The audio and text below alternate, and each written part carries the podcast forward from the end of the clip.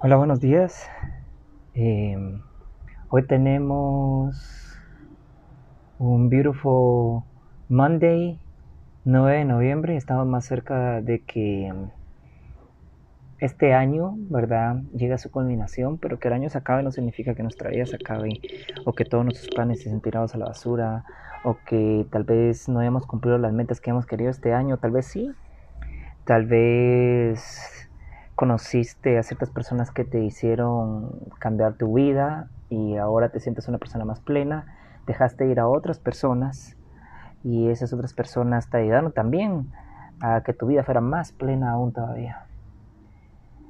No nos arraiguemos de, de nada ni de nadie, ni tampoco dejemos que nadie nos haga sentir que pertenecemos a un lugar. El día de hoy vamos a empezar un nuevo libro, muy bonito, recomendado em, por una persona muy especial. Y pues estoy más que feliz de poderlo compartir contigo el día de hoy. El libro que vamos a leer de ahora en adelante se va a llamar Sin barro no crece el loto.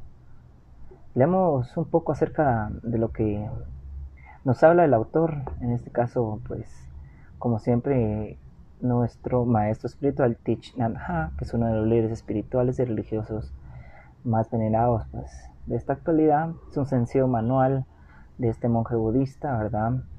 Eh, nos muestra en su obra la conexión entre la paz personal y la paz en la tierra.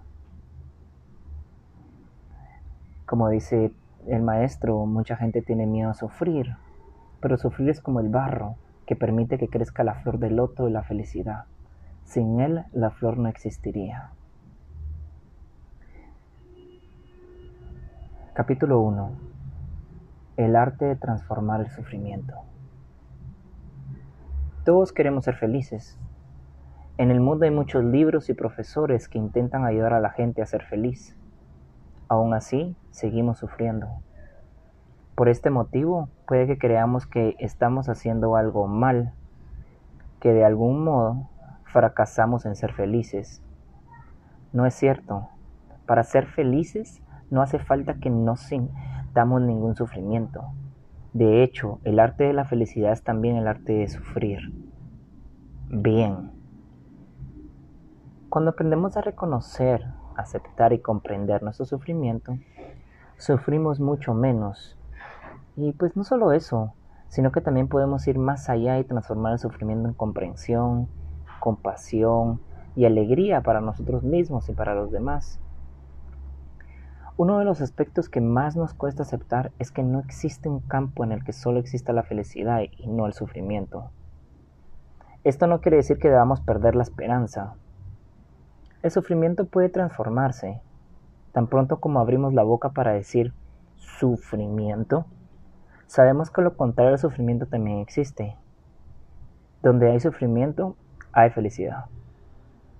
Según la historia de la creación en el libro bíblico de Génesis, Dios dijo, sea la luz. Me gusta imaginar que la luz respondió, Dios, tengo que esperar a que mi hermano gemelo, la oscuridad, me acompañe. No puedo existir sin la oscuridad. Dios le preguntó, ¿por qué tienes que esperar? La oscuridad ya está aquí. La luz contestó, en ese caso, también entonces estoy yo. Si nos centramos exclusivamente en obtener la felicidad, puede que consideremos que el sufrimiento es algo que debe ser ignorado o contra lo que debemos resistirnos. Pensamos en él como algo que se interpone entre nosotros y la felicidad.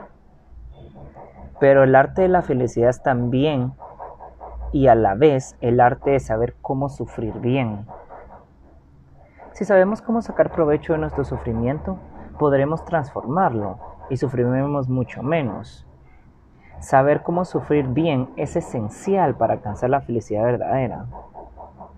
El sufrimiento y la felicidad no son conceptos separados. Cuando sufrimos pensamos que nuestro sufrimiento es todo lo que tenemos en ese momento y que la felicidad forma parte de otro momento o lugar. A menudo la gente se pregunta, ¿Por qué tengo que sufrir? Creer que deberíamos ser capaces de vivir sin sufrimiento es engañarnos a nosotros mismos. como creer que deberíamos tener un lado izquierdo sin tener el derecho. Lo mismo ocurre con pensar que se puede vivir una vida sin encontrar la felicidad. Si la izquierda dice, derecha, tienes que irte, no te quiero, solo quiero que exista la izquierda, no tendría sentido, porque entonces la izquierda también debería dejar de existir. Si no hay derecha, entonces no hay izquierda. De donde no hay sufrimiento tampoco puede haber felicidad y viceversa. Si aprendemos a contemplar y comprender la presencia de la felicidad y la presencia del sufrimiento, estaremos cada vez más cerca de disfrutar más, más de la vida. Cada día nos acercaremos más en esa dirección y con el tiempo nos daremos cuenta que el sufrimiento y la felicidad no son dos conceptos separados. El aire frío puede resultarnos doloroso si no llevamos ropa que abrigue lo suficiente. Pero cuando sentimos calor o pasemos en el exterior con ropa adecuada, la sensación vigorizante del aire frío puede ser una causa de felicidad y vitalidad. El sufrimiento no es una especie de fuente externa y objetiva de opresión y dolor. Puede que haya cosas que te hagan sufrir, como la música alta o las luces brillantes, que hagan feliz a otras personas. Hay cosas que te hacen feliz a ti que pueden molestar a otras personas. El día lluvioso que te arruinan los planes de hacer un picnic es una bendición para el granjero cuyos terrenos están secos. Obtener la felicidad es posible ahora, en este mismo instante. Pero la felicidad no puede existir sin el sufrimiento. Mucha gente cree que para poder ser feliz debe evitar cualquier sufrimiento, por lo que están en alerta y preocupados constantemente. Al final terminan por sacrificar su espontaneidad, libertad y alegría. Eso no está bien. Si puedes reconocer y aceptar tu dolor sin huir de él, descubrirás que, a pesar de la presencia del sufrimiento, la alegría puede existir al mismo tiempo. Muchos afirman que el sufrimiento no es más que una ilusión o que para vivir sabiamente tenemos que estar por encima del sufrimiento y la alegría. Pues yo afirmo lo contrario. La mejor forma de sufrir bien y ser feliz es estar en contacto con lo que ocurre de verdad. Al hacerlo, percibirás la verdadera naturaleza del sufrimiento y la alegría. Sin barro no puede haber loto. Tanto el sufrimiento como la felicidad tienen un origen orgánico, lo que significa que ambos son transitorios, cambian continuamente. La flor, cuando se marchita, se convierte en compost. El fertilizante permite que vuelvan a crecer más flores. La felicidad también es orgánica y mutable por naturaleza. Puede convertirse en sufrimiento y el sufrimiento puede convertirse en nuevo en felicidad. Si miras una flor en profundidad, verás que está hecha de elementos que no son flor. En la flor hay una nube. Claro que sabemos que una nube no es una flor, pero sin la nube la flor no existiría. Si no hay nubes no hay lluvia y una flor no puede crecer. No tienes que ser un soñador para ver cómo flota una nube en las flores. Está ahí, igual que lo está la luz del sol. La luz del sol no es una flor, pero sin ella la existencia de la flor no sería posible. Si continuamos observando la flor en profundidad, veremos otras cosas, como la tierra y los minerales. Sin ellos las flores no podrían existir. Así que es evidente que la flor está hecha de otros elementos, no florecientes. Una flor no puede existir por sí sola. Solo puede existir en relación con todo lo demás. No puede separar la luz del sol, la tierra la nube de la flor. En todos los centros de práctica, de práctica que hay alrededor del mundo, hay un estanque lleno de flores de loto. Todos sabemos que es necesario que haya barro para que los lotos crezcan. El barro no huele bien, pero la flor de loto sí. Si no hay barro, la flor no crecerá. No puedes plantar flores de loto en el mármol. Sin el barro no existirían los lotos. Es perfectamente posible quedarse atrapado en el barro de la vida. A veces es muy sencillo sentir que el barro nos cubre. Lo más difícil de practicar es no sentirte abrumado por la desesperación. Cuando ésta te inunda, allá donde mires solo ves sufrimiento. Te sientes como si no pudiera sucederte nada peor. Pero debemos recordar que el sufrimiento es como un barro que necesitamos para producir alegría y felicidad. Sin el sufrimiento no existe la felicidad. No deberíamos discriminar al barro. Tenemos que aprender a aceptar y acunar nuestro sufrimiento y el sufrimiento del mundo con mucha ternura. Cuando sucedía la guerra me resultaba muy difícil ver a través de ese barro tan oscuro y pesado. Parecía que la destrucción iba a durar para siempre. La gente me preguntaba cada día si creía que la guerra acabaría pronto.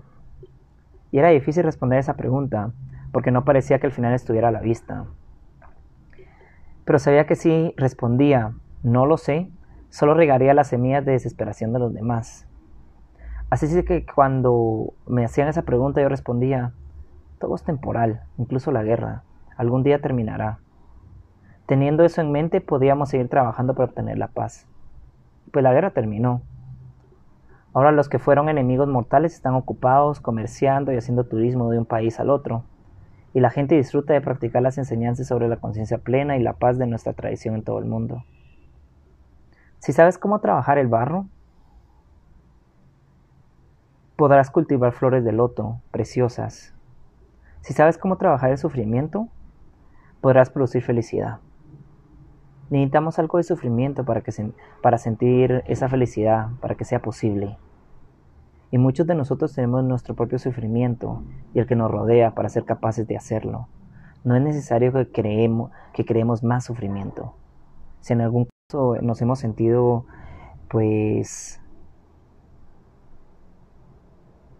muy atrapados de nuestros problemas o situaciones que pasamos, tenemos que entender que estos están aquí para enseñarnos, están aquí para hacernos sentir mejor, están acá para hacernos sentir una personas más capaces. ¿sí? Muchas veces no lo podemos entender y, queremos huir. Queremos ir a un lugar donde nadie nos moleste, donde nadie esté a, a la par de nosotros y que nadie nos diga nada más de que o solo nosotros isolados, ¿verdad? Donde no, escuchemos consejo y creamos de que a través de escapar es la única solución. Para mí la solución real es enfrentarlo.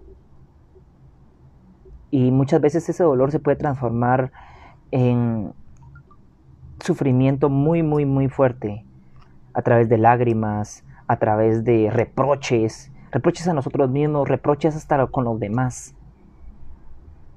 Y no significa que está mal, sino que significa que te estás transformando. Si usas cada una de esas oportunidades para ser mejor al día siguiente, para ser mejor a los cinco minutos, estás haciendo un progreso en tu vida. Nadie te obliga a ser la misma persona que fuiste hace diez minutos. Nadie más que tus propios pensamientos, nadie más que tu propia forma de juzgarte a ti mismo. Si quieres juzgarte a ti mismo, entonces ve las cosas que, con las que sufres y transformas en alegría. Y poco a poco cambia el sentido de tu vida. Nos vemos en el siguiente capítulo. Peace and love.